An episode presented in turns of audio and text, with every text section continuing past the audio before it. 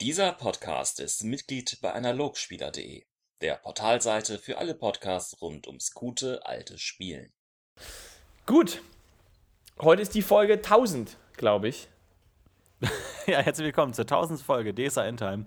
Für diese besondere Folge haben wir uns ein tolles Thema ausgesucht, nämlich die große graue Gangstergilde des Geistes. Heute werde ich sie nicht alleine besprechen, sondern bei mir zu Gast sind Philipp, natürlich, man kennt ihn, man erwartet ihn. Hallo? Ich grüße euch. Ich grüße euch Wen alle. Und, und Florentin. Dich, Florentin. Haben wir auch dabei. Dankeschön. Wen ihr vielleicht aber nicht ganz erwartet, ist unser Experte, der diese Runde mit Wissen, Kompetenz und Esprit bereichern wird. Es ist kein anderer als Mario. Hallo. Dankeschön, Dankeschön. Dankeschön. Mit Wissen und Willen. Haha, Nerdwitz. Du bist ein Fuchs. Heute Mensch, die geht's, graue Gilde. heute geht es um die Gewerkschaft der Magie. Habe ich das ist so mein plakativer Oh. Ausruf für heute. Ein Traum. Mm, yum, Nimm yum. das. Yum, yum, yum. Ja, Ja. wir müssen leider die graue Gilde noch besprechen. Wir haben jetzt die schwarze und die weiße, also die Leider. coolen Gilden haben wir hinter uns. Jetzt müssen wir einfach der Vollständigkeit halber nochmal die grauen hinterher schieben, diese mittendrin, so, ich weiß, nichts halbes, nichts Ganzes, ne. So, deswegen mussten wir das, es tut mir leid, dass wir das auch noch so abarbeiten müssen, aber ist halt leider so, ne. Also, bringen wir es hinter uns. Man hat schon gesehen anhand Los der geht's. Kommentare, die gekommen sind, dass es diesmal wieder ein bisschen weniger waren. Nicht, also es gab durchaus Kommentare, die waren auch durchaus gut, aber es waren weniger als woanders. Das heißt, man merkt schon wieder mal, es ist wieder so ein Thema, wo es ist schwierig, irgendwie viel dazu zu sagen. Die einen sagen, ja, so die Forschergilde oder irgendwie die Gilde des Geistes und die anderen sagen so ein bisschen so, ja, das sind halt so die, die, die, der Mischauffangbecken für alles, aber es ist nicht so griffig wieder mal heute. Alles ein bisschen Ja, es ist halt so die Gilde der Unentschlossenen, so die, die, wo man einfach sagt, so, ja, irgendwas, ich will mir nicht allzu viel Gedanken machen, deswegen, ja, Das nimm Graumagier. Das sehe nimm das anders. einfach.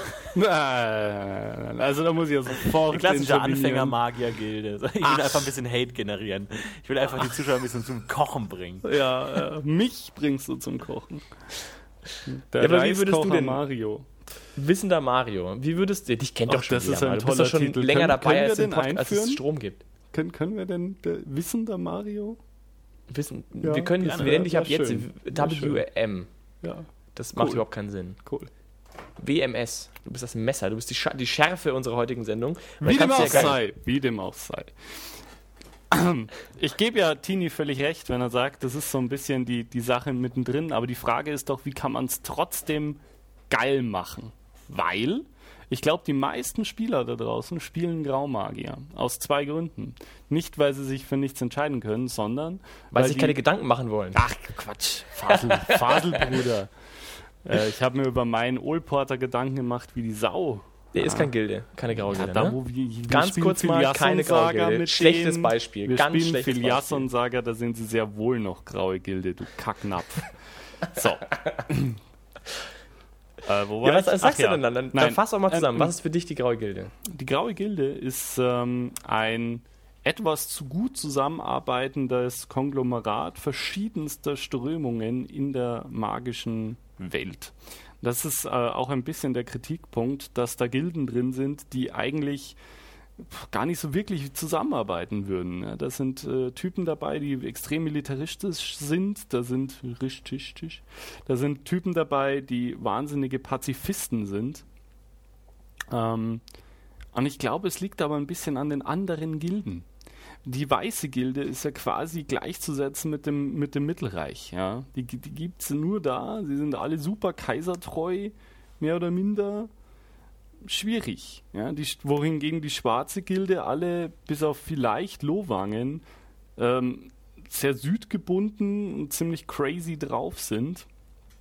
Und vor allem sehr südgebunden. Also es gibt halt, wenn ich nicht ja. kaisertreu sein will und im Norden spiele, was die meisten Abenteuer tun, bleibt du mir gar Lohwangen nichts anderes übrig, als einen Graumagier zu spielen. Also das ist Schwarzmagier, das Lowagen zu spielen. ja gut, Lohwangener haben noch ihren eigenen Reiz, aber dann kommst du halt schon wieder aus dem Swelltal, dann kommt schon wieder der ganze Rons mit den Orks mit. Auch Ja, ich glaube, ich glaube, dass die, die Graue Gilde, du hast ja natürlich recht. Natürlich ist die Graue Gilde schon interessant und natürlich gibt es auch einiges, was man machen kann. Die Graue Gilde ist halt irgendwie so die Republik der Star Wars. Das ist halt, alle hassen sich oder sind irgendwie so, so Nutzgemeinschaft irgendwie. Und deswegen sage ich Gewerkschaft der Magie. Irgendwie fühlt sich das für mich immer so an, ist halt so der Überbau für den Rest. So. Oder Die wollen halt Ja. auch irgendwie nicht alleine Ja. stehen in der großen politischen Manege und deswegen gibt es halt die große Gruppe. Und das, also ich irgendwie, auf der einen Seite hast du halt die weiße Gilde, die machen halt einfach ja, idealistischen, idealistische Politik und haben ihre Daseinsberechtigung einfach dadurch, dass sie sich quasi den Kirchenanbietern oder den Machthabern ja, anbieten. und vor allem auch dem Militär. Ne? Und die graue und Schwert Gilde- und Stab sind ja eigentlich Militärmagier. Genau, und die graue Ja, Gilde sagt ja. halt, nee, fickt euch, wir machen unseren eigenen Scheiß, aber wir wollen jetzt auch nicht unbedingt gleich wie die schwarze Gilde von allen gehasst werden. Also machen wir so ein Zwischending, wir machen so nach außen so ein bisschen Kompromiss und die einen machen da ein bisschen mehr mit, die anderen machen ein bisschen weniger mit. Wir kontrollieren die ganzen Gilden wie die Wahnsinnigen, weil ich glaube, soweit ich weiß, sind die, also gut, die weiße Gilde ist natürlich nochmal krasser, aber die graue Gilde hat relativ strikte ja, Vorgehensweisen, wie, wann, wie, wo man sich graue Gilde nennen darf und wie nicht und keine Ahnung. Und man sieht sie auch an Olport. Es gibt immer wieder auch Vorfälle, wo das dann auch wieder zum Tragen kommt und dann halt welche rausgeschmissen werden. Aber es ist halt so eine Gilde, die sich halt irgendwie so selbst irgendwie so republiksmäßig irgendwie einigermaßen aufrechterhält und eigentlich so eine Nutzgemeinschaft ist, wo alle so ein bisschen drin hängen und ihre Hand heben im richtigen Moment. Wo ich aber nicht meine Hand drauf verwetten würde, dass jetzt, wenn Raschstuhl entscheiden würde, hey, ich habe jetzt Bock auf fette Dämonenbeschwörung, hups, hatten wir das nicht schon mal, dann passiert das halt einfach und dann ist das so und dann wird halt nicht groß irgendwie rumgehampelt, weil was willst du denn machen? Die können auch, also dann bis zu einem gewissen Grad, sag ich mal, hast du da auch deine Freiheit zu machen, was du willst. Und deswegen, ja, da sehe ich auch ein bisschen ein Problem drin, weil sie sich irgendwie auch nicht vor sich selbst schützen. Also wenn, äh, und jetzt so viel Naja, zu ODLs spoilern halt. zu wollen, äh, in, der, in der Drachenchronik überfällt ein Graugilden-Dings den anderen und da passiert irgendwie auch nichts von und das ist auch alles schwierig. Ähm, das, das Problem, und das sehe ich ganz, ganz wie du, ist halt diese Gesichtslosigkeit dadurch, weil auch diese Republik, auf die du anspielst, aus einer beliebten Science-Fiction-Reihe, ist relativ gesichtslos und hat auch nicht viele Fans da draußen. Ja. Ähm, die Frage ist doch, ähm, wie schafft man es, da mehr Charakter reinzubringen? mehr Weil, Blut. wie gesagt, die, die Schwarzen, da muss ich schon so, so einen Irren spielen, den wieder keiner irgendwo leiden kann und alle finden mich scheiße, schwierig. Ja, Lowang mal ausgenommen. Bei Weißen ja, bin ich so mit dem Mittelreich und dem Militär verwoben, auch schwierig. Wie schafft man es, die graue Gilde interessant zu machen? Also ich glaube ja, außerdem, dass das wirklich herausstechendste Merkmal der grauen Bild Gilde die, der Kapitalismus sein sollte. Ah, so mit Störrebrand-Kolleg und so. Und mit Drachenei-Akademie zum Beispiel. Mhm. Und, und ganz anderen Vertretern auch, weil nämlich, und das ist die Argumentation, die ich fahre, weiße Gilde ist idealistisch, schwarze Gilde ist auch idealistisch, graue Gilde nicht.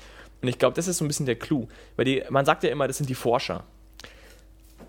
Kann ich verstehen, haben wir bestimmt auch schon, und natürlich sind es auch die Ja, Forscher. So. Aber die idealistischen Forscher, die Leute, die das wirklich eigentlich allem voran machen, sind die Schwarzen. Die Schwarzen sind diejenigen, die eigentlich darauf scheißen, wie viel Geld sie haben oder wie was Leute von sie halten. Die sind diejenigen, die sich in ihren Kammern verstecken und forschen und halt intensiv Forschung betreiben. Wohingegen die graue Gilde durchaus verstanden hat, dass man damit auch Kohle machen kann. Und die müssen das auch machen, weil die, die schwarze Gilde ist größtenteils von Königshäusern finanziert und hat keine Not an Geld. Also natürlich sind die froh um die eine oder andere Einnahme, haben es aber nicht so nötig. Die weiße Gilde ist genauso vom Staat finanziert und hat es demzufolge auch nicht so nötig. Und die graue Gilde muss sich halt irgendwie selbst finanzieren. Das heißt, es ist auch irgendwie zweckbedingt. Deswegen würde ich sagen, ist durchaus einer der wichtigsten Punkte für die graue Gilde, der sich auch abgrenzt zu den anderen, der kapitalistische Aspekt. Take this shit. Mm, Ist ein interessanter Gedanke, wird, es, wird dem Ganzen auch ein Gesicht geben, aber da gibt es halt auch wieder Akademien wie Nähersand. Gibt's, ja, gibt's auch. Ja, gibt's auch. die sind halt ein Scheiß kapitalistisch, das sind ein paar Trottel in einem Bauernhof. Ja, Entschuldigung Ja, an jeden da draußen, der Nähersand sucht eine andere Akademie. Sorry, ne? Ja, es gibt natürlich auch Donner, äh, hier Donnerbach wird jetzt nicht gerade kapitalistisch sein, aber trotzdem glaube ich, dass es, wie gesagt, die, die Gilde ist groß, man kann da nicht viel über einen Kamm scheren, aber ich denke mal, dass in einigen Bereichen, gerade im südländischeren Bereich oder wenn du exklusivere Sachen anbietest, durchaus dieser, ich sage jetzt mal, wenn du in eine Akademie gehst, die grau ist, könnte ich mir sehr gut vorstellen, dass eine gewisse Art von Kunden ja, sag ich mal, Kundenbindung oder Kunden, also sagen wir mal, so Zugänglichkeit für den Nutzer irgendwie durchaus auch im, vorgesehen ist. Dass man in, gewisser Weise auch damit umgeht, dass Leute in die Akademie kommen und dann auch Geld erlassen und dass man sich darum kümmert, dass auch reichere Leute durchaus zufrieden sind und dass man so, das kann ich mir durchaus vorstellen in vielen Das Akademien. heißt, du würdest auch zumindest. sagen, die graue äh, Grau-Gild-Akademien sind die wahrscheinlichsten, die dir dann auch was verkaufen. Sagen, okay, ich, ich Ja, ich denke schon. Ich denke, die schwarze Gilde würde dir durchaus auch Dinge verkaufen, aber die haben einfach nicht so viel. Also ich denke, die graue Gilde ist am besten darauf vorbereitet, auch Sachen zu produzieren, wohingegen die schwarze Gilde kein Produzent ist von Dingen. Wie zum Beispiel Artefakten, ganz klar. Das ist das Offensichtlichste, aber auch sonstigen Dienstleistungen. Ich glaube, die schwarze Gilde hat am wenigsten Interesse daran, irgendwie zu dir nach Hause zu kommen und dir anzuschauen, ob jetzt dein Schrank magisch ist oder nicht und dann dich drum zu kümmern. Ich denke, dass die Graue Gilde das durchaus ausnutzt. Dass für viele, zum Beispiel die, nach Punin, kommen bestimmt einen ganzen Haufen Leute und sagen, hier, ich habe bla, folgende Frage und ich habe, glaube ich, Magie gefunden da und da. Und dann sagen sie, ja, das ist mal ein bisschen Geld da und dann schauen wir uns das mal an. Und obwohl jeder weiß, okay, ist so Quatsch, bumm, dann gehen sie dahin. Also ich kann mir das durchaus vorstellen. Finde ich eine Sache, die man durchaus vielleicht ähm, verwenden kann. Tini, Weil- was sagst du? Die graue Gilde, die Krämer der Nation, yay oder nay?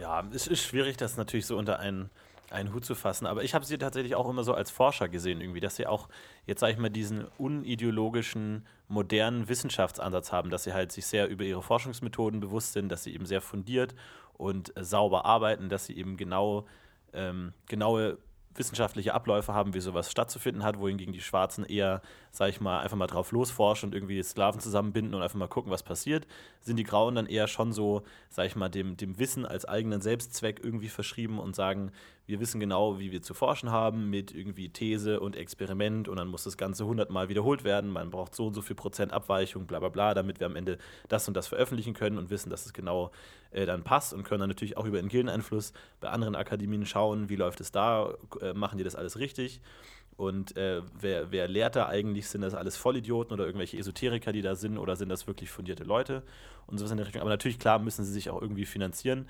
aber ähm, Klar, wie, wie Pete gesagt hat, sich auch irgendwie sind die am ideologielosesten, die eigentlich dann, wenn dann überhaupt, als einziges Leitmotiv so die, die Wissenschaft als Selbstzweck haben, irgendwie die Magie besser zu verstehen, aber jetzt nicht irgendwie vielleicht so krass Hesinde treu sind, sondern eher das, sag ich mal, so als moderner Ansatz der, der Wissenschaft als, als, Selbst, äh, als Selbstzweck, als selbstbewusstes, selbstfundiertes Gebilde und man da eben Methoden und äh, Techniken entwickelt, um dem äh, näher zu kommen. Wir Aber klar, verdienen auch an, an, an sehr, Geld, sehr klar. Wir, wir, also halten wir fest, es hat jetzt ungefähr gute zehn Minuten gedauert, bis wir Forschung angesprochen haben. Ich denke, da kommen wir auch heute nicht, nicht drum rum. Aber naja, ja, genau, ich denke, da sind wir uns ja dann alle einig, dass das wichtig ist, denke ich mal. Aber ich, also ich meine, unabhängig davon wollte ich halt noch was anderes reinbringen. Ich denke, dass auch die, das ist immer ein bisschen schwierig, weil du, du sagst ja auch irgendwie, dass da ein großer Unterschied bestehen würde zwischen schwarzer und grauer Gilde, was die Forschungsmethode angeht. Und ich bin mir nicht sicher, ob ich dem unter, also ob ich das unterschreiben würde. Ich würde sagen, okay, du hast in der Grauen Gilde einen relativ großen Haufen von Forschern, die zusammenarbeiten auch, gildenübergreifend. Und demzu- demzufolge ist eine Publikation, wie man sie heute vielleicht kennt, auch im Sinne der Grauen Gilde deutlich, deutlich relevanter, weil du ja wirklich aufschreiben musst, was du gemacht hast, um dann dort weiter zu arbeiten sozusagen. Oder dass du halt quasi wie heute in der wissenschaftlichen Welt auch das irgendwie ähnlich funktioniert. Und ich denke mal, dass da können wir uns, denke ich mal, sind wir alle einer Meinung, wenn wir sagen, das könnte schon ganz gut passen. Die schwarze Gilde hat da kein so großes Interesse dran, weil die forschen halt gildenintern eher und haben jetzt kein so großes Interesse. Aber andererseits, warum eigentlich nicht? Also warum sollten eigentlich die Grau, die Schwarze, also außer die schwarze Gilde macht irgendwas, wo sie weiß, okay, das interessiert absolut niemand und wir wollen gar nicht, dass das irgendjemand weiß. Aber wenn du jetzt irgendwie ein krasser Forscher im Mirham bist und rausgefunden hast, wie man den Stein Staubwandler irgendwie besser machen kann, warum solltest du dir nicht eine Reputation als Forscher erarbeiten wollen? Du, du hast ja keinen Nachteil dadurch. Außer du hast irgendwie vor, das Wissen zu vermarkten, was in dem Maß, Maße auch unrealistisch ist, weil ja niemand in der Welt so guter Golem-Forscher ist wie du. Also wer soll es denn nutzen? Also wer soll denn dann sagen, ja klar, da nehme ich die Forschung von Mirham und mache meinen eigenen krassen Super-Golem, weil das halt unwahrscheinlich ist, weil die ganze Expertise liegt ja in Mirham. Das heißt, ich, glaub, finde es ein bisschen ja. schwierig, ungefähr das, das vernünftig zu vergleichen. Ich glaube, dass beide forschen ist klar, aber die Frage ist halt, warum. Wenn du ihn jetzt fragen würdest, warum forschst du? So kannst du ja auch heute einen Wissenschaftler fragen und der könnte entweder sagen, hey, ich studiere Physik, weil ich irgendwie die Sterne besser verstehen will und das Universum entschlüsseln will. Oder er sagt, ich studiere Physik, weil ich einen geilen Laser bauen will, mit dem man irgendwie coole Sachen abschießen kann oder sowas. Das sind halt einfach in, in der tatsächlichen Arbeit wahrscheinlich relativ ähnliche Dinge, aber es ist halt einfach eine andere Motivation ranzugehen. Also bist du eher pragmatisch oder bist du eher, sag ich mal, theoretisch, idealistisch da veranlagt, dass du sagst, Aber was ist dann, was ist denn dann was? Würdest du sagen, die, die schwarze Gilde ist pragmatisch? Ja, würde ich eher sagen. Die, da würde, ist halt ein so ein, keine Ahnung, so ein verschrobener Typ, der halt irgendwie versucht, keine Ahnung, besondere Dämonen zu beschwören und der macht halt sein eigenes Ding und individualistisch und verbrennt halt da Sklaven und wenn der dann irgendwie durch einen dummen Zufall irgendwie selber in die Niederhöllen gerissen wird, dann finden die Leute die Aufzeichnungen, verstehen kein Wort und dann ist es halt alles für die Katz gewesen. So, wohingegen die Graue Gilde da, glaube ich, eher systematischer rangeht und sagt, okay, man tut sich zusammen und man einigt sich auf eine wissenschaftliche Sprache, wie das alles formuliert ist und es ist dann irgendwie alles dokumentiert und man weiß, wie es läuft und auch wenn die vielleicht jetzt nicht so, so krasse Sprünge machen, ist das alles irgendwie handfest fundiert und dann irgendwie eher zusammengefasst. Okay, also ich, ich würde Es vielleicht. ist, ist natürlich ganz, ganz kurz, also es ist natürlich immer so ein Spiel mit Klischees. Ne? Ja, eben, Natürlich genau. gibt es auch in der Grauen Gilde individuelle, brillante Geister, die irgendwie selbstständig irgendwie Sachen machen. Und natürlich gibt es auch in der, Grauen, äh, in der Schwarzen Gilde Leute, die zusammenarbeiten. Die Diskussion ist ja immer auf eine, auf eine Klischeeart. Ich meine, wir, wir spielen ja hier relativ klar mit Farben. Ne? Wir haben hier die Schwarzen und die Grauen und die Weißen. Natürlich eine Vereinfachung. Und natürlich kannst du immer dann bei einem Charakterkonzept dir dann nochmal überlegen, will ich das, das, das brechen, das Vorurteil, oder will ich es genau bedienen, oder will ich mich dem neutral gegenüberstehen. Natürlich gibt es immer da äh, Abweichungen, das ist ja klar und das muss man auch nicht ständig erwähnen. Die Idee ist halt nur so, was kann, man- kann man sich dabei denken? Was ist denn so der gedachte Unterschied? Wie könnte man denn diese beiden Lager irgendwie auseinander differenzieren, dass man sagt, okay, wenn du eher so den coolen, verschrobenen Genie-Typen spielen willst, der irgendwie, keine Ahnung, bereit ist, sein eigenes Blut zu opfern und sein eigenes Bein abzuhacken, dann spiel eher einen Schwarzmagier, das passt eher da rein. Und wenn du eher Bock hast, irgendwie so einen, äh, keine Ahnung, modernen Naturwissenschaftler zu machen, der das alles ganz rational sieht und der sagt, ach ja, hier mit den Göttern und so und dann aber am Feierabend soll man noch nach Hause gehen, keine Ahnung, und das irgendwie so ein bisschen rationaler ansieht und irgendwie so der, der straight wissenschaftliche Typ ist, dann spiele eher einen Graumagier. So natürlich kann man das nicht immer so einfach Ja, sagen. aber ich meine, schau dir mal Rakoro im machen. Untergonus an. Das finde ich jetzt ja auch ein, ein offensichtliches Beispiel, dass, dass da auch die Geister sich scheiden. Also der ist ja auch offensichtlich ein ziemlich stranger Genie-Typ, der sein eigenes Ding macht. Klar, absolut, aber du kannst ja auch verschiedene Genietypen machen. Du kannst ja einmal sagen, so den, diesen, diesen Beethoven-Genietyp, der sich irgendwie selber auffrisst und ständig irgendwie im Halbwahn irgendwie seine äh, Theorien immer wieder verändert und immer wieder neu macht. Oder du kannst du den, sag ich mal, den Bach-Genietyp machen, der halt natürlich auch krasser Typ ist, aber halt eher so ein äh, normaler Handwerker ist, der ganz bescheiden seine Arbeit macht und da seine Sachen runterschreibt und so. Und aber halt jetzt nicht, also es gibt ja auch verschiedene Typen. Absolut, also ich- ich- mal ich stimme dir natürlich eine zu. Sache.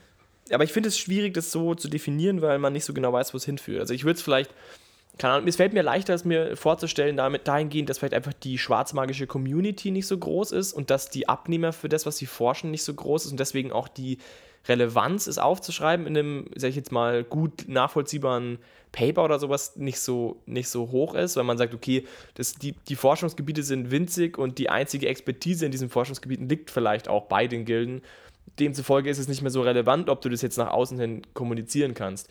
Bei der Grauen Gilde stelle ich mir also so würde ich es mir vorstellen. Und deswegen würde ich sagen, die Graue Gilde ist dahingehend eben einzigartiger, weil die einfach ein sehr, weil die auch durchaus Themen hat, die mehrere Gilden, in, also mehrere Universitäten innerhalb ihrer Gilde zu gleichermaßen interessieren könnte. Und dass es deswegen vielleicht auch mit speziellen relevant ist, Sachen eben zu aufzuschreiben und ähm, ja, sich eben in der Gilde zu, zu profilieren. Und du kannst auch eben, was du in der Grauen Gilde halt auch ganz toll, besonders gut kannst, ist auch zum Beispiel sowas wie, wie Gilde wechseln. Also du kannst halt aus, keine Ahnung, du kommst aus Punin und gehst dann nach Raschstuhl, weil du Dämonologie noch machen willst mehr oder so. Das macht halt irgendwie Sinn. Das geht in der Grauen Gilde. Also was sehr modernes eigentlich, dieses ganze außer ein Semester oder vielleicht sogar wirklich den Doktor woanders zu machen. Ich finde, das ist eine Sache, die man ja heutzutage ja auch viel findet und das macht in der Grauen Gilde mehr Sinn und dahingehend macht es auch viel mehr Sinn, so eine Art Reput Reputationsidee und damit auch sowas zu unterstützen, wohingegen die Schwarze Gilde vielleicht vom Herangehen sehr ähnlich ist, aber vielleicht das nicht so keine Abnehmer findet und deswegen die Relevanz auch kleiner ist. So würde ich es eher auseinanderhalten, irgendwie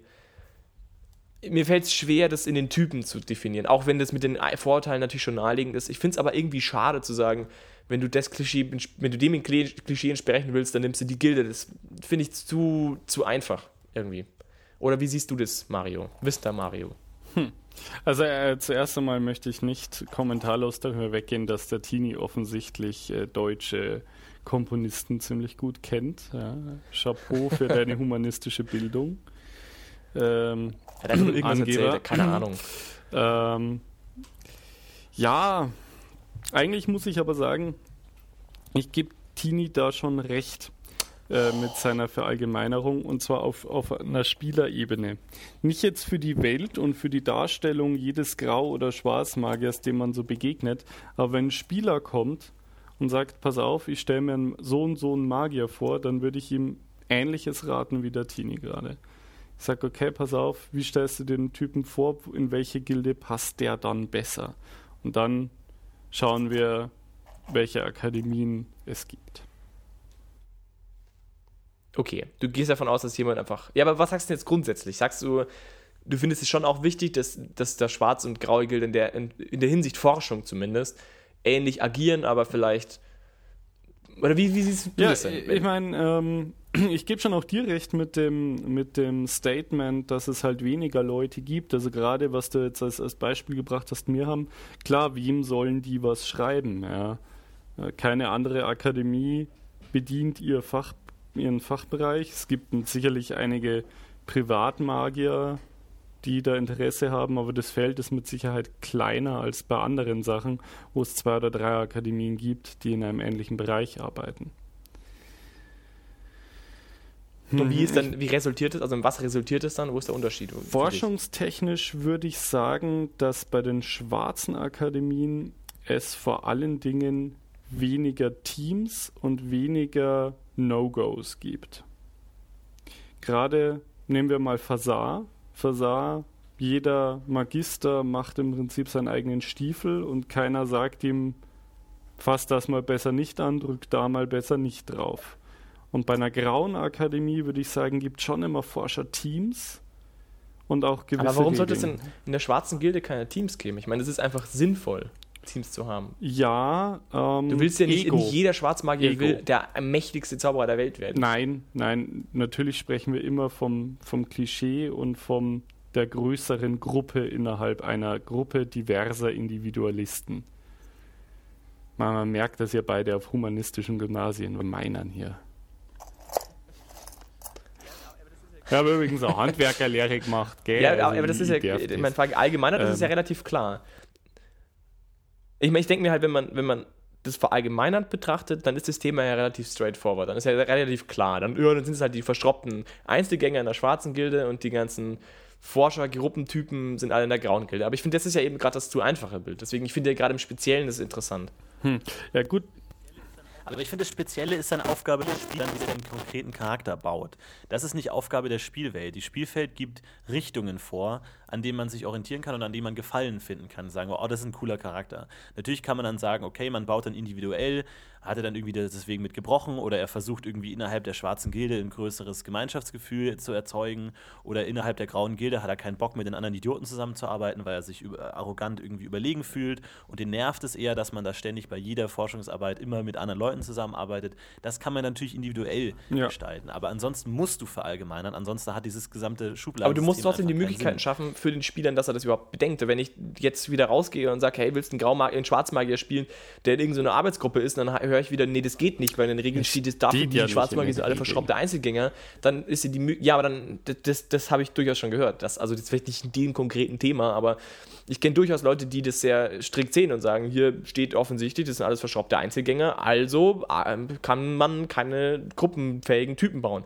Und das finde ich ist durchaus eine Schwierigkeit. Ich finde, man sollte durchaus dann nee, klar sagen, nee, ich finde es schon passend und ich finde es durchaus auch die, ich kann mir durchaus vorstellen, dass der Großteil in der schwarzen Gilde auch sag ich mal, in Kleingruppen arbeitet, weil das einfach viel sinniger ist, wenn du nicht alleine bist und irgendwas alleine vor dich hin bastelst, weil das einfach kein, keiner Forschung dieser Welt jemals gut getan hat, einen Typen alleine zu haben. Ja, das ist halt die Frage, ob es dein Ego verträgt. Ja, dann hast du halt dann Untergebene, dann bist du halt Magister und holst dir ein paar Adepten für ja, deinen Scheiß. Untergebene schon, Untergebene schon. Ja, klar. eben, aber das sind ja dann auch wieder Arbeitsgruppen. Dann hast du halt, ich würde ja, mir sowieso so vorstellen, ich dass du. jetzt schon auf, auf einem Level, ja, also Kollegen. Ja, dann machst Der du halt, Meister, also, der seinem äh, Schüler die Ways of the Dark Force beibringt, klar.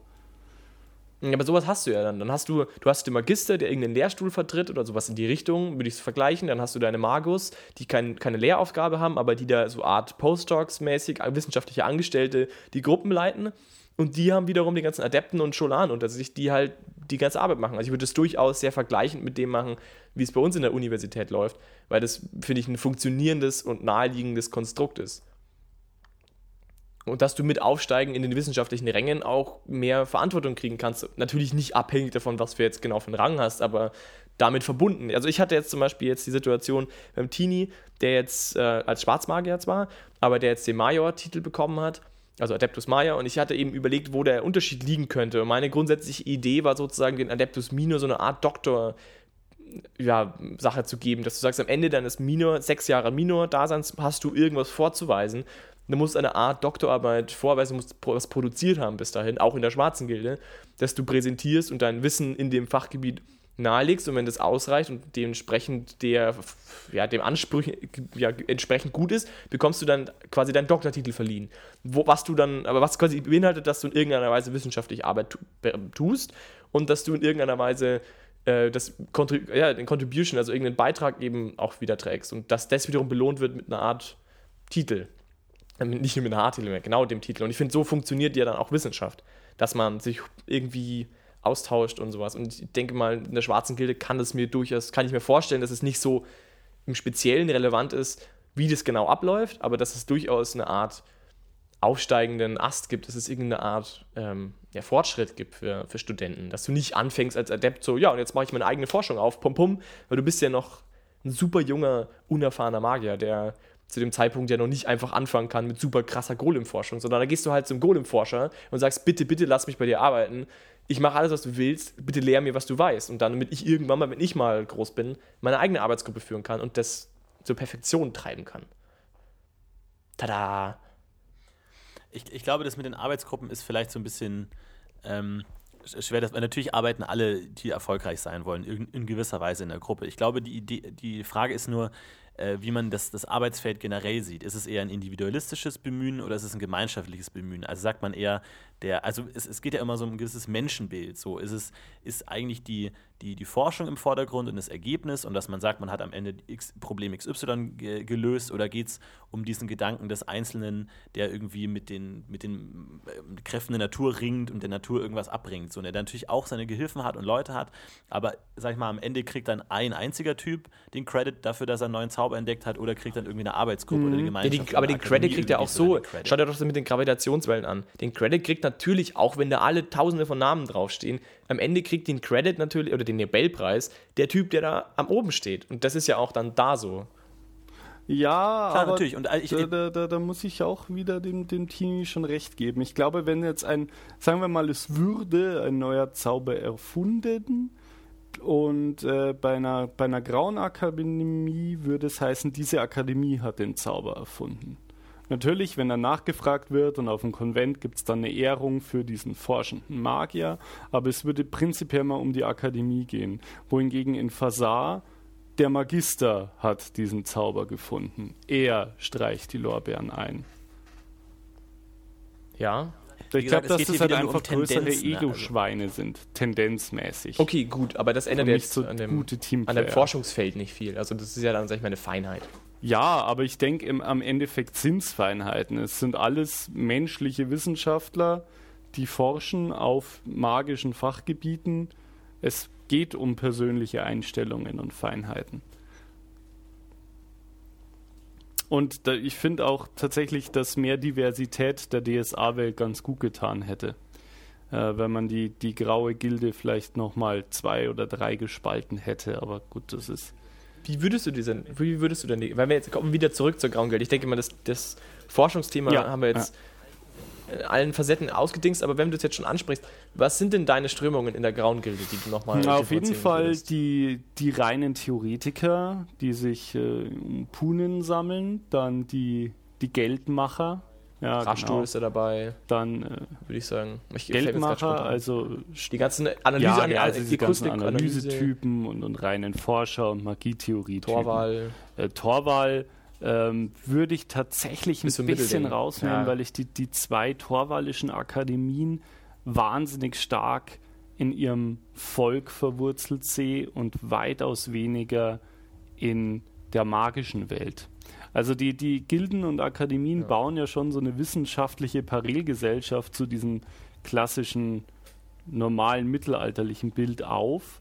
Und ich finde, die Torwaller sind da noch mehr verwurzelt mit ihren Dörfern und ihrer Tradition. Bei, bei der Runa Jasko werden ja auch Skalden mit ausgebildet, also so Geschichte des Volkes und so Gedöns. Aber gut, Naja, gut, aber ich meine, die, die Torwaller Hellsichtsakademie steht ja quasi für ihre Philosophie und so. Also ich finde, da kommt dann schon Ja, wieder so ein bisschen stimmt. Magie rein. Also auf das- jeden Fall diese, diese verkopften Theoretikerströmung, dann die Geldmachströmung, also die Leute, die halt Artefakte bauen, die Leute, die äh, deinen Leibmagier ausbilden, die gucken, ob der Stein, den du da gefunden hast, wirklich äh, magisch ist.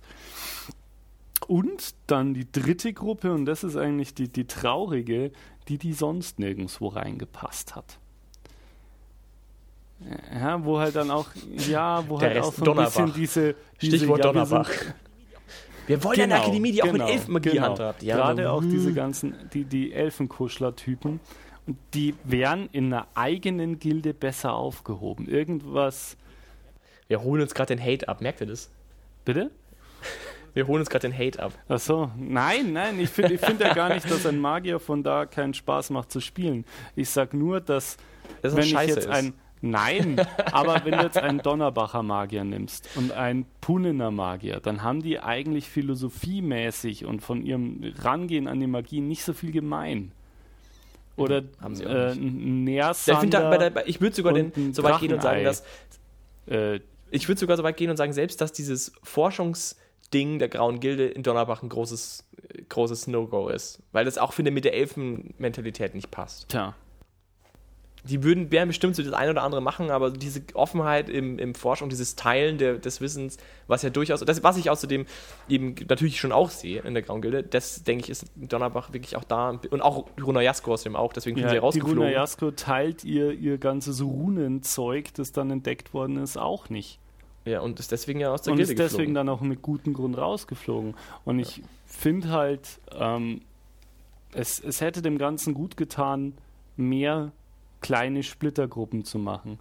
Dann hätte man natürlich ein bisschen ein Problem wieder gehabt, zu sagen, ja gut, ein Magier, der von der Gilde ist, steht ja unter Schutz der Gilde, Gildenrecht greift, kann nicht einfach so verurteilt werden. Stichwort Gewerkschaft der Magie, Ja, kurz mal. warum sollte dann eine, eine Splittergruppe, wo drei Elfenkuschlerhütten drin sind oder zwei so Wikinger-Trottel, ähm, diesen Einfluss haben, dich vor der Gerichtsbarkeit irgendwo schützen zu können. Und deswegen braucht man wenige große Gilden. Ich glaube, sie wollten. Ich glaube, ich glaube, dass mitunter, also was ist sie, die da oben, Die da so oben, schwierig. diese diese ver, äh, verehrten Macher der von allen von uns geliebten Welt, die wir Genau, in ich- einen halbgöttlichen Status erhoben haben. Diese Leute da oben. ich, ich glaube ja, dass ähm, die Tatsache, dass du. Also, Ja, fall- falls klar. ihr mich hört, ich lache nicht über euch, ich bete euch an. Ich glaube, dass Meine die. Kontonummer was, ist. Ja, ja, okay. Ich glaube, was sehr wichtig ist oder was interessant war, ist die Tatsache, dass alles, was nicht einer Gilde zugehört, gleichsam Problem darstellt oder zumindest eine Art Gegner ist oder Feind oder nicht erlaubt ist. Und ich glaube, diese Einfachheit wollte man nicht aufgeben, weil ich glaube, wenn man gesagt hätte, okay, es gibt einen ganzen Haufen Akademien, die gildenlos sind, dann kann wiederum auch jeder Lehrmeister machen, was er will und ist halt einfach gildenlos und das stört niemanden, weil, hey, es gibt ja einen ganzen Haufen völlig okay Gildenlose. Und ich denke mal, das war so ein bisschen die Motivation zu sagen, wir packen alles, was irgendwie nicht böse ist, erstmal unter irgendwas, unter eine Schirmherrschaft von irgendwas okayem. Ähm, was ja mittlerweile ein bisschen aufgeweicht ist, weil ja Runa Jasko eh rausgeflogen ist. Hm. Aber, aber ich denke mal, dass das so die Grundidee war, die dahinter steht. Könnte ich mir vorstellen. Aber ich finde es auch schwierig. Also, aber du würdest es dann drei Sachen machen. Also die Kapitalisten, die Forsch, die, sag ich mal, Theologen und die, der Rest. Wo würdest du dann, du würdest du dann die ganzen ähm, hier Draconia-Jungs auch unter Rest stecken, oder? Ja, Draconia war zum Beispiel ein, ein wunderbares Beispiel. Die sind äh, aufgeploppt, mehr oder minder. Ähm, für, für, zumindest für das Bewusstsein der Welt. Und sind ja eine völlig eigene Nummer. Ja, Druiden und Elementarmagier in diesen elementaren Häusern aufgeteilt an einem Ort, der für sich selbst ja schon ein wahnsinniges Mysterium ist. Ohne zu weit zu sehr ins Detail gehen ohne zu wollen. jetzt zu viel spoilern zu wollen. Ähm, und Draconia geht halt dann zur Grauen Gilde, weil sie sind weder mit komi- sie sind weder Südländer, die böse, dunkle Experimente machen, noch kaisertreue Soldaten. Darum stecken wir sie in die mittlere Gilde. Punkt. Ja, und ich meine, die, die Vorstellung, die du halt- gehst zu den Typen hin und sagst, hey, wollt ihr einer Gilde beitreten? Wie wär's mit der grauen Gilde? Da würden die sagen, was? Ja, Wer? eben, eben. Eigentlich dürfte die, die Jahrtausende lang halten sie sich aus allem raus und jetzt sind sie da mit, äh, mit den, den Elfenfreunden und den äh, Magietheoretikern aus Pune im selben Verein. Das Und den halt- Dämonologen außerdem auch. Ja, das ist Also die ja, Super-Elementaristen, die alles, was genau. dämonisch ist, eigentlich in Einzelteile zerreißen, die sind jetzt in derselben Gilde mit Raschstuhl, wo zum Zeitpunkt des Eintritts auch noch die dämonologische Flanke völlig überwiegt und die ganzen Elementaristen rausgeworfen werden. Okay, also, mhm.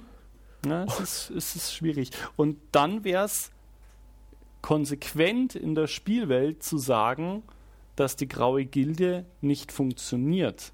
Aber das tun sie nicht. Die graue Gilde arbeitet wahnsinnig gut zusammen und forscht total gut zusammen, laut offiziellem Fluff. Zumindest hatte ich das immer so Gefühl, dass das transportiert wird. Weil konsequent wäre dann zu sagen, okay, wir haben uns zu einer Gilde zusammengeschlossen, weil die Gilde Schutz bietet, aber eigentlich verstehen wir uns über, untereinander überhaupt nicht und mögen uns untereinander überhaupt nicht. Und deswegen funktionieren wir nicht und sind gelähmt durch Streitereien und Vetos bei irgendwelchen Entscheidungen, wohingegen die zwei Extremistengruppen, die Weißen und die Schwarzen, Dinge voranbringen, weil sie halt ein kleinerer Haufen sind, den aber durch gewisse Ziele oder ähm, grundsätzlich Wobei die schwarze Gilde hat ihre eigenen Teufel. Also ich würde sagen, die weiße Gilde sollte auf jeden Fall vorwärts kommen. Tja, Ja. Aber Ich doch, stimmt, nicht, also stimmt auch, weil zum Beispiel, alleine, stell dir mal vor, folgende Situation. Du hast eine Gilde, die kein Geld macht. Weil Ja. die Gilde einfach ein komischer Pumpballverein ist, irgendwo in Donnerbach. Die haben kaum Umsatz. Was, was die du haben, nur mit Donnerbach hast. Ich ja, das sind halt so die Vorzeige, ne? die Vorzeige-Eigenbrötler, sage ich jetzt mal. Die machen da so ein bisschen ihr Ding, die kriegen bestimmt ein bisschen Gelder und so ein Kram, aber die müssen auch irgendwie überleben. So, die haben also jetzt ein Problem. Die gehen also jetzt hin zur, oder brauchen ein neues Gebäude, sagen wir mal. Da gehen sie jetzt zur, zum Gildenrat und sagen, hey Jungs, wir sind doch alle eine Gilde, wie schaut's aus? Es ist nur ein vages Beispiel. Wir, wir bräuchten jetzt hier mal 2000 Dukaten. Haben, wir haben doch hier so eine Gilden, bla, können wir uns nicht alle gegenseitig helfen? Wir sind eine kleine Gilde, wir können es jetzt nicht leisten. Wir haben aber jetzt hier ein Riesenproblem. Wir hatten, keine Ahnung, schlechte Ernten und jetzt haben wir echt gerade kein Geld. Wollt ihr nicht uns helfen? Würde natürlich die, würden die Kuchumer wahrscheinlich sofort sagen: Fick dich, einen Scheiß kriegst du von uns. Wir haben kein Problem, kümmert euch um euren eigenen Kack. Und ich meine, das ist ja wahrscheinlich so der, ja, der Normalfall dann. Also irgendjemand kommt und sagt: Ja, wir bräuchten unbedingt das und das und das, können wir da nicht uns gegenseitig helfen? Und sagen alle, nee. Und dann bist du in der schwarzen Gilde eigentlich, weil dann hilft sich wieder keiner. Und dann, so, toll, hast du keinen Vorteil. Wo ich immer das Gefühl hatte, die Grundidee der grauen Gilde ist eben, dass man sich durchaus gegenseitig hilft und sagt, ja klar, hier haben wir eine Gilde, die macht tolle Arbeit, aber ist jetzt leider halt ein bisschen speziell, weil die machen halt Forschung und die Forschung interessiert halt noch keinen, lässt sich kein Geld draus gewinnen. Hey, die unterstützen wir mit Gilden, die wiederum mehr Geld verdienen für den guten Zweck. Aber das glaube ich halt irgendwie nicht, das passt nicht zusammen für mich. Also, es gibt bestimmt ein paar Gilden, die sagen, hey, wir im Punin, wir machen einen Haufen Asche, wir finden Forschung toll, wir investieren sozusagen in andere Ja, Akademien. ja, das macht für ich mich voll Sinn, also das funktioniert auch. Oder ich verleihe Artefakte an andere Gilden, damit die ihre Forschung machen können. Stichwort Boba-Kampagne, Totanische Sphären. Wir, wir kümmern uns darum, dass, dass, dass überall andere ihre Sachen gut machen können, weil wir einfach Forschung gut finden. Das macht Sinn, aber es gibt durchaus Akademien, die da absolut vollkommen dagegen sind. Und wie wird das dann bitte gelöst? Machen dann die Hälfte der graumagischen Gilden unterstützt sowas dann und die andere Hälfte nicht? Oder wie? Also das finde ich irgendwie, da könnte man, also da könnte man durchaus noch mehr Gedankengut reinstecken. Oder ist dann zum Beispiel so eine einzelgängerische Universität wie Närsand, sind die dann einfach auch wirklich arm und haben einfach kein Geld? Also ist dann da Also? Närsand ist arm.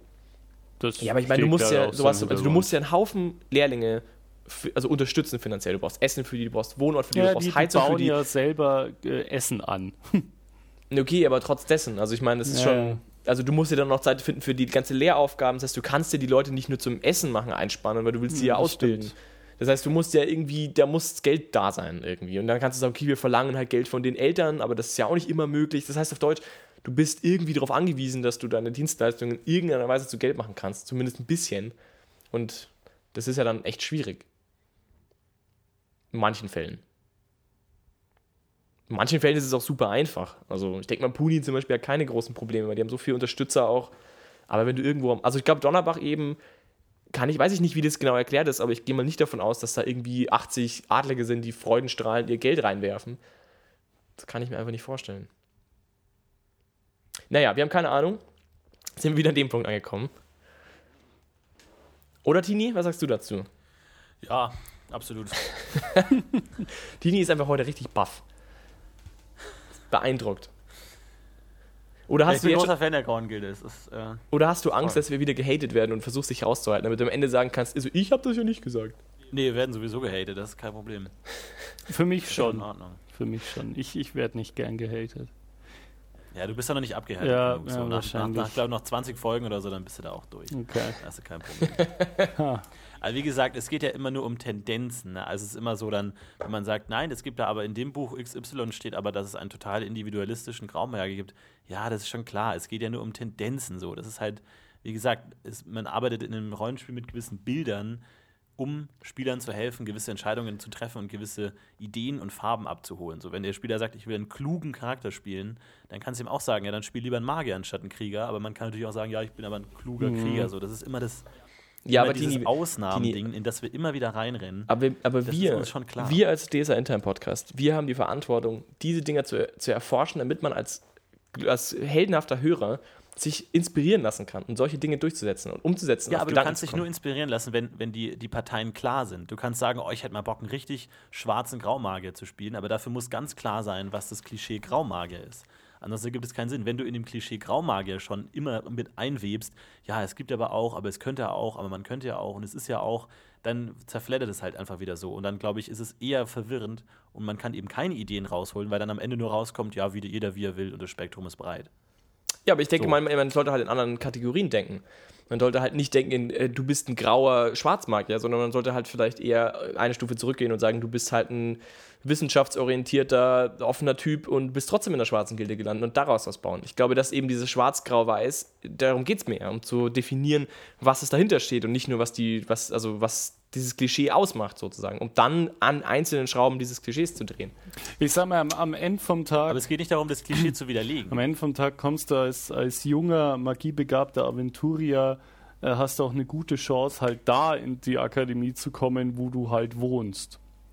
Also, ne, das hat dann, die, die formen dann deinen Charakter natürlich schon ein bisschen, aber natürlich gibt es immer Diversitäten, weil deine Eltern schicken dich nicht halb durch den ganzen Kontinent zu irgendeiner anderen Akademie, weil da die Ideologie vielleicht ein bisschen schöner ist, sondern im, im Großteil hast du dein Einzugsgebiet halt von den Leuten, die aus der Gegend kommen. Und der, Ja. Ich denke auch, dass das zumindest, in, zumindest im, im, im Groben zumindest auf jeden Fall stimmt. Du hast ja dann schon Leute, die sozusagen auch ein bisschen reisen, um Leute zu suchen, aber so im Großen und Ganzen ist es schon, glaube Ja. ich, auch eine regionale Nummer. Also du wirst jetzt nicht nach Lowang kommen, wenn du irgendwie in Mürham wohnst. Das wäre schon sehr eigenartig. Eben, eben. Ja, die, die Leute, die in Lowang ausgebildet werden, sind zum großen Teil halt Zwelttaler. Und ähm, die sind halt so und so drauf und die Schule formt dann und, und hat ihren Einfluss. Aber die Schule definiert natürlich auch nicht zu 100 Prozent, wer du bist. Und ähm, deshalb ist es wichtig, das Klischee zu haben des Graumagiers. Da bin ich einfach auf, auf Tinis Seite. Aber es ist nur eine Tendenz. Und ähm, ich denke, ähm, das Wichtige ist, sich Gedanken drüber zu machen als Spieler, ob ich in dieses, in diese Gilden, wie, wie sehr mein Magier oder mein magischer Spieler sich eben mit dieser Gildensache überhaupt identifiziert. Wie wichtig ist dem Charakter seine Zugehörigkeit zur Gilde, grau, weiß, schwarz? Wie wichtig ist ihm die Zugehörigkeit zu seiner Akademie? Und dann muss man sich Gedanken machen, wie kann man dieses, dieses Gildenspiel, wenn es denn wichtig ist, interessanter gestalten. Und ich denke, da ist eben das Potenzial groß, weil von der offiziellen Setzung zu wenig getan worden ist, um die, die Strukturen innerhalb der Grauen Gilde und die Strömungen interessant herauszustellen. Ich würde mir halt wünschen, dass es halt so, so, so Unterströmungen gibt. Wenn es dann eine große Gilde ist aus genannten Vorteilen, aber dann hat es ja vielleicht so Strömungen, wie jetzt ein blödes Beispiel, aber nehmen wir, nehmen wir doch mal die, die, die amerikanische Politik. Ne? Da sind in der republikanischen Partei sind auch Leute drin, die in Deutschland nie in der gleichen Partei wären, weil sie sich in kaum Punkten einig sind. Sie sind halt drin, weil man muss eine von zwei großen Parteien, sonst wählt einen keiner. Dann gehe ich halt zu denen. Aber es gibt halt Strömungen. Ja. Gibt es den rechten Flügel, den linken Flügel, den, die liberalen Republikaner und was auch immer, die fundamentalistischen Christenrepublikaner. Ich glaube, da, da wird es interessant, wenn man Gildenspiel machen will am Spieltisch, dann solche politischen Strömungen innerhalb dieser, dieses großen Auffangbeckens Graue Gilde zu schaffen. Ich finde es außerdem auch sehr schön, dass die Graue Gilde mit, ihrem Convectus, mit ihrer Convectus Primar äh, mehr Wahlpunkte, also sprich einen, einen größeren Einfluss hat als Convectus Prima. Also sprich, du hast als, als Vorsteherin der Grauen Gilde ein, also als, Einzel, als einzelne Gilde mehr Wahlrecht, was in so einer mhm. Konstellation extrem viel ausmachen kann, weil wenn du schon so einen verstrittenen Haufen hast, ist der, die Auswahl oder die Wahl des Convectus Prima eine extrem relevanter für die Zukunft der, der Gilde, für die zukünftige Politik der Gilde. Bin ich mir auch nicht ganz sicher, ob das so ein, also das ist schon interessant, sag ich mal. Das ist schon irgendwie ein sehr mutiger Schritt, sozusagen sowas zu definieren. Ehrlich gesagt finde ich. Dass man das Fall. sozusagen so hochhebt. Weil das, das spricht schon dafür, naja, also gerade das, das, ja, das würde den Konflikt ganz schön anheizen, sag ich mal. Wenn diese Wahlen so extrem wichtig sind. Ist auch die Frage, was überhaupt, ich meine, das ist das Nächste, man hat ja auch überhaupt keinen Anhaltspunkt, was denn überhaupt politisch so entschieden wird. Also was könnte man überhaupt, um was geht es denn überhaupt? Ich denke, das ist auch noch so ein bisschen ein Problem, dass niemand so wirklich einen guten eine gute Idee hat, um was es gehen könnte. Und demzufolge ist es auch jedem so ein bisschen egal, vielleicht auch. Das ist vielleicht auch noch so ein Problem, glaube ich. Ich weiß nämlich auch selber nicht so genau, um was es gehen könnte politisch. Was könnte die Graue Gilde denn so wirklich interessieren, außer dass die in Ruhe gelassen werden? Dass, wenn jetzt irgendwie das Mittelreich anfängt, die, die magischen Rechte zu beschneiden, würde wahrscheinlich die Graue Gilde ausrasten. Aber das passiert ja nicht. Das heißt, was, was entscheiden die denn so? Irgendwelche Ausbauten finanzieller Art, irgendwie für die Gilde, so Gilden, keine Ahnung, Gildenhäuser, die in Städten errichtet werden oder ich, keine Ahnung, was da konkret getan wird. Als Gilde. Das ist gar nicht so einfach, das einzuschätzen. Weil die so außerhalb der Politik stehen irgendwie.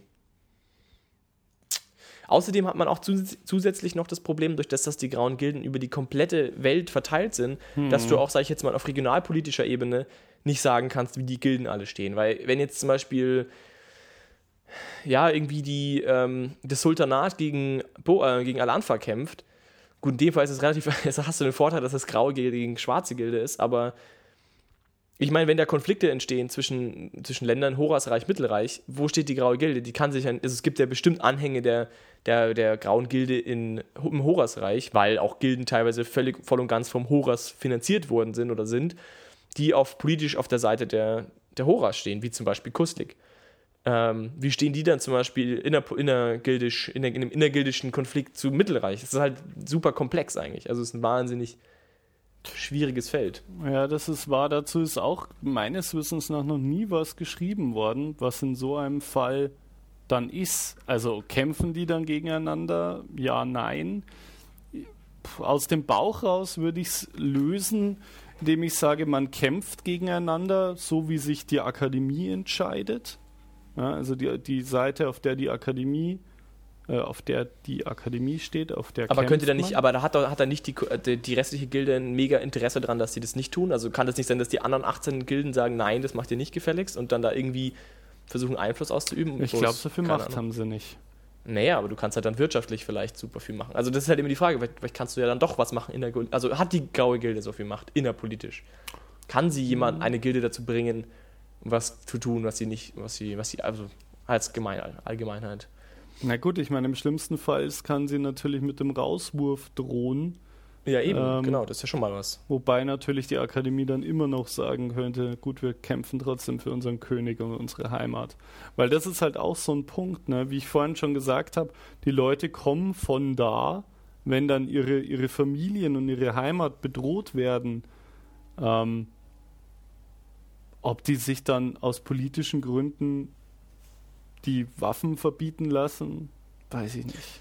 Und dann hast du ja noch so zum Beispiel so Sachen wie Abschlusskriterien. Das hat man ja heutzutage auch das Problem Bildungspolitik, so dass die eine Gilde in Punin sagt, hey, die Abschlussprüfungen in Nähersand sind viel zu leicht für unsere Gilde, das ist überhaupt kein anerkannter Adeptus Minor. Dann muss das dann wird dann irgendwie innergildenmäßig wird dann irgendwelche Richtlinien eingeführt oder was, wie schwer jetzt so eine Abschlussprüfung sein muss. Und dann, das kann ich mir nämlich auch sehr gut vorstellen in der Grauen Gilde, dass du da reglimierte Prüfungen, Prüfungsordnungen hast und sagst, okay, das muss irgendwie von einer anderen Gilde überwacht werden oder frag mich nicht, da müssen so und so viele Leute daran beteiligt sein und bla.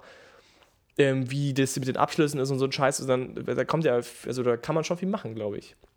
Dass es dann Leute gibt, die da irgendwie für härtere Aufnahmeprüfungen noch irgendwie stehen oder keine Ahnung. Und dann gibt es bestimmt auch Gilden, die viel mehr Kontrolle wollen und irgendwie unsichere Kandidaten auch nicht zulassen wollen und sagen, hey, das sind viel zu alte Schüler und so, die dürfen nicht aufgenommen werden, wohin, keine Ahnung, dann Raschstuhl sagt, mir doch scheißegal, ich nehme die trotzdem. Also da gibt es bestimmt einen Haufen so Kleinkram. Wir verlieren uns in, in Spekulation. Aber schwierig finde ich das einzuschätzen. Hm. Innerpolitisch. Und deswegen ist es auch fast unmöglich, da ein gutes Abenteuer so draus zu bauen, finde ich. Weil man so wenig in der Hand hat da. Das wäre eigentlich, eigentlich wär ganz spannend, mal so ein bisschen Harry Potter-Style.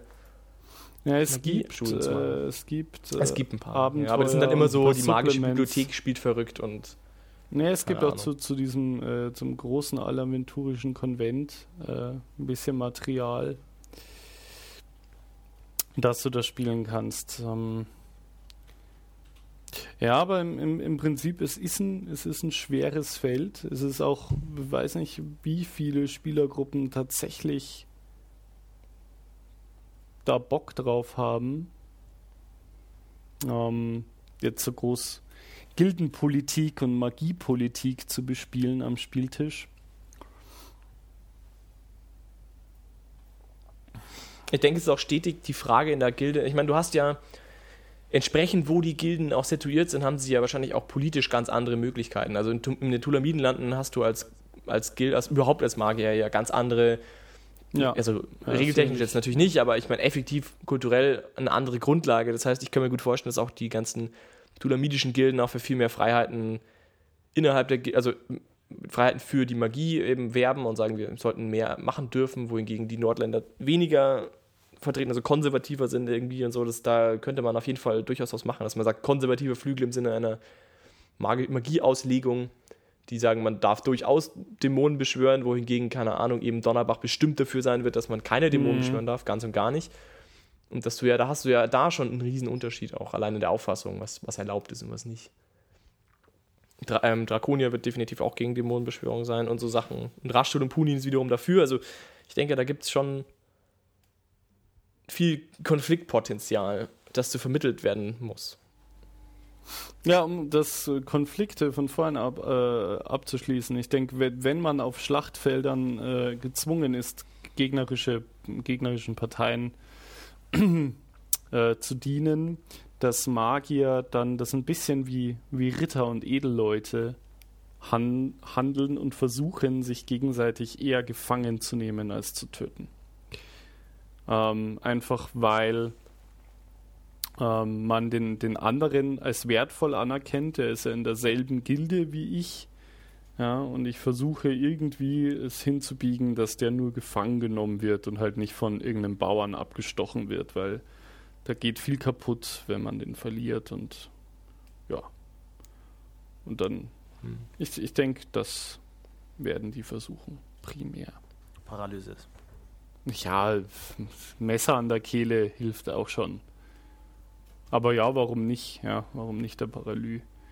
Ich denke, wenn, wenn zwei Graugildler gezwungen werden, sich gegeneinander zu kämpfen, wie gesagt, werden sie versuchen, das Leben des anderen irgendwie zu schonen.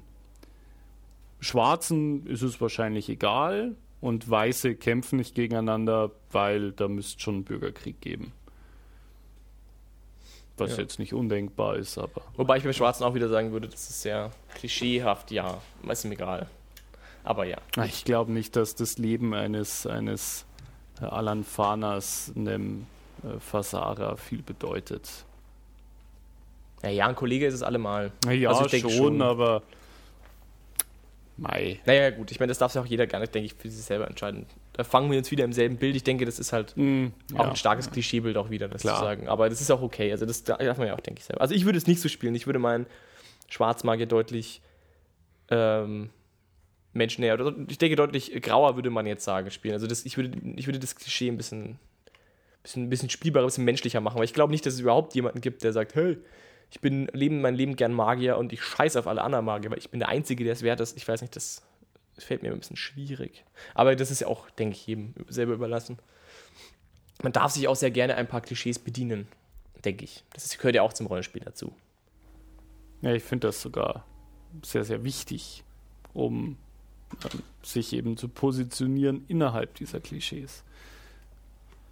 Und also nur weil ich mich jetzt vielleicht nicht so wahnsinnig optimistisch der äh, Grauen Gilde gegenüber geäußert habe, sage ich ja nicht, dass man äh, keine Graumagier spielen soll. Ich finde Graumagier natürlich auch total interessant, auch gerade weil du ja dadurch, dass du jetzt vielleicht nicht so wahnsinnig viele, viele ideologische Einflüsse hast, natürlich auch eine größere Freiheit hast und irgendwie im Charakterspiel dir selber mehr ausdenken kannst und dir selber mehr Gedanken machen kannst, wie äh, wozu steht und da auch irgendwo ähm, mehr Potenzial bietet als Charakter. Es ist nur halt jetzt als, als Thema die Graue Gilde, dadurch, dass sie halt einerseits so divers ist, andererseits halt so ähm, mittendrin zwischen Parteien steht, halt irgendwie relativ schwer, da wahnsinnig viel Interessantes drüber zu sagen, weil die Idee ja so ein bisschen ist, dass es die Gilde ist, die jetzt vielleicht nicht so viele interessante Dinge per se vereint, sondern eher ähm, normal ist. Aber das ist ja auch interessant, das kann man ja auch dann besser mit eigenen Ideen aufbauen.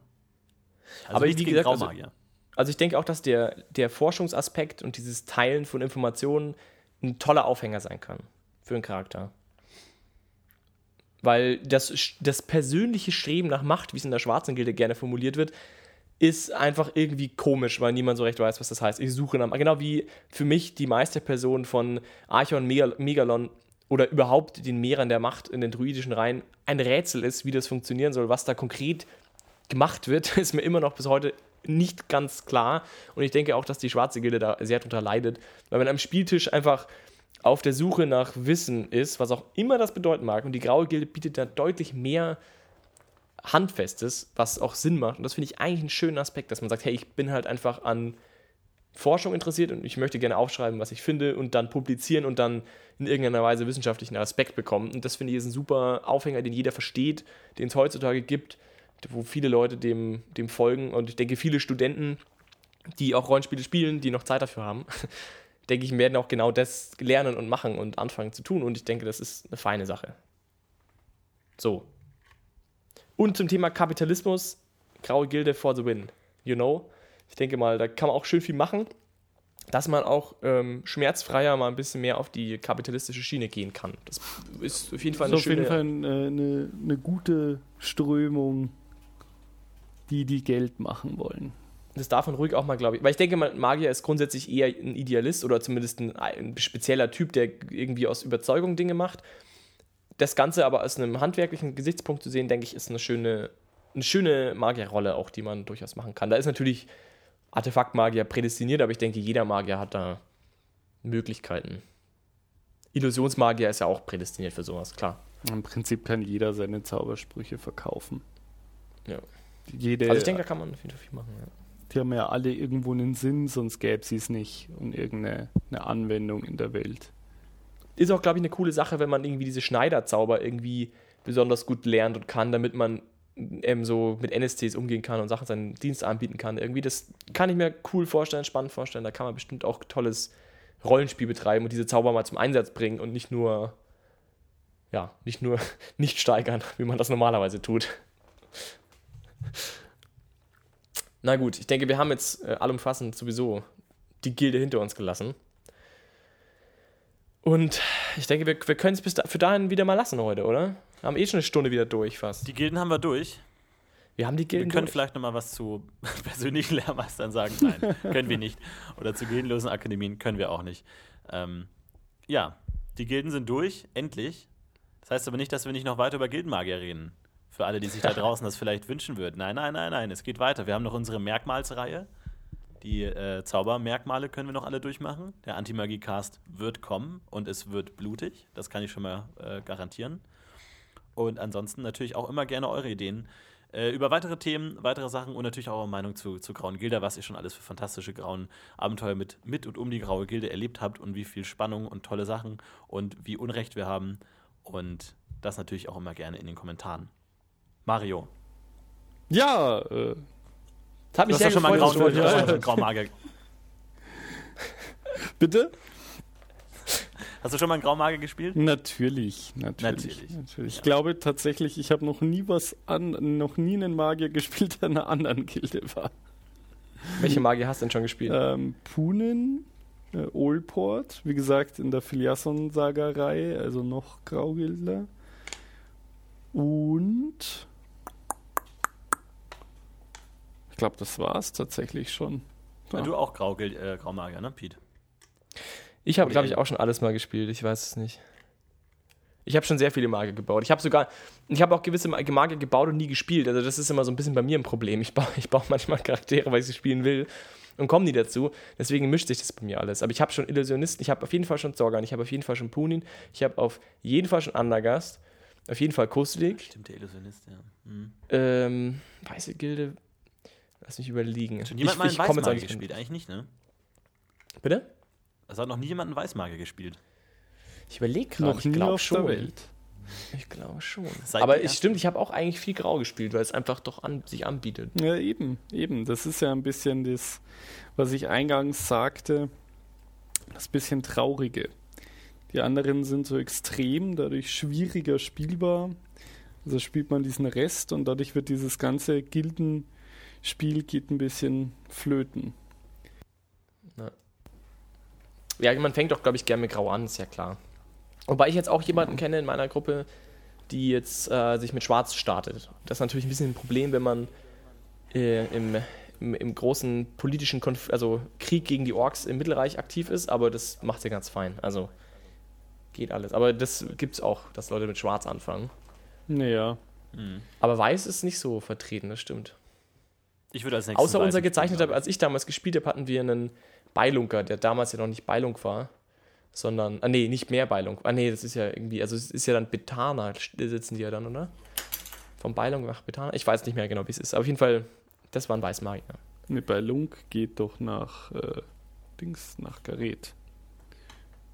Stimmt, du hast recht. Schwert und Stab. Aber dann spiel- dann weiß ich gar von nicht mehr, was er Beilung spielt. Er war auf jeden Fall ein Schwert und Stab von Weißmagier, der dann rausgeschmissen worden ist, weil er eigentlich ein Graumagier war. Spielerisch. Und dann hat irgendwann der Magier, der Meister, so ein bisschen hilflos gemeint, der willst du nicht mal, also ich glaube, die schmeißen dich jetzt langsam aus der Gilde raus, was du da anstellst. Und dann hat- haben sie das einfach gemacht. Das war der pragmatische Ansatz. Aber das war auch wirklich ein sehr schwieriger Fall. Das war der Vorurteile gegen Riesencharakter Ah, der beim Charakterbau okay. vergessen hat, dass es einen Unterschied zwischen Talent-GP und GP gibt. Und demzufolge Aha. alle Vorteile dieser Welt hatte. Warum haben wir den eigentlich noch nie eingeladen? Der kann sich mal ein bisschen rechtfertigen dafür. Klingt, klingt cool. Der war echt cool, der hatte eidetisches Gedächtnis, Astralmacht 3, schnelle Regeneration 2 und noch ein paar Sachen. Astralmacht ist der dümmste Vorteil, den man sich überhaupt nur kaufen kann. Stimmt überhaupt gar nicht. Mein Charakter hat Astralmacht. Lächerlich. Aber es Hol ist auch doch kein lieber Magier. astrale Es ist Regeneration, kein Vollzauberer. ey. Eben. Astralmacht, so ein Schwachsinn. Naja, gut. Naja, ich möchte nicht ins Detail gehen. Es gibt, also wenn du, wenn du kein Vollmagier bist, sondern nur Halbmagier oder Viertelzauberer, ist es durchaus wiederum manchmal ganz spannend, ein paar ASP mehr zu haben. Möchte ich hier mal Das Ton. mag sein. Aber gut. Dazu dann in, Ja, mehr wer in, der, in spielt der nächsten Folge sowas? ASP. Ich habe festgestellt, dass Halbzauberer, das wollte ich in der letzten Folge schon sagen, ziemlich krass sind, weil du Ja, quasi das- alles das kannst, was ein. Vollzauberer kannst, nur viel weniger GP dafür zahlst. Und du willst sowieso nicht alle Zauber haben. Das ist ja immer das. Du willst als Zauberer ja nicht alle Zauber haben. Du willst ja nur einige sehr gut haben. Und das kriegst du als Halbzauberer auch ziemlich Und dich begrüßt halt jeder als äh, Hallo Pappnasen Philipp. Äh, wie ist denn dein ausgemaxter Halbzauberer Moha mit den Wurfsperren schon wieder hier in dieses Abenteuer gekommen? Und der Philipp sagt, ist mir egal, aber ich mache fünf Wunden automatisch und treffe auf der 19. Und ich habe einen Bambaladin und jeder mag mich. Ja, genau.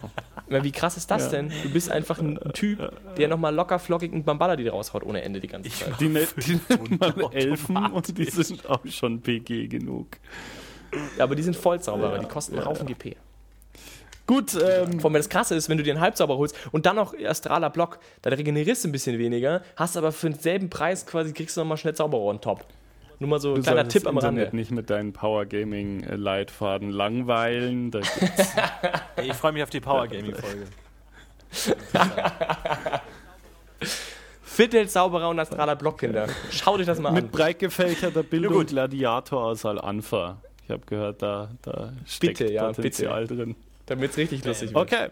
Ja, Vielen Dank. Mario, dass du dabei warst. Ja, immer gerne war gesehen wie und immer äh, ihr könnt auch immer wieder gerne nachrufen. Ist immer war gerne wie gesehen. immer eine Dank. große Freude, äh, eingeladen worden zu sein. Vielen Dank dafür. Ansonsten bis zum nächsten Mal. Vielen Dank, Philipp. Viel Spaß beim Spielen. Macht's, Macht's gut. Bis gut, ja. dann.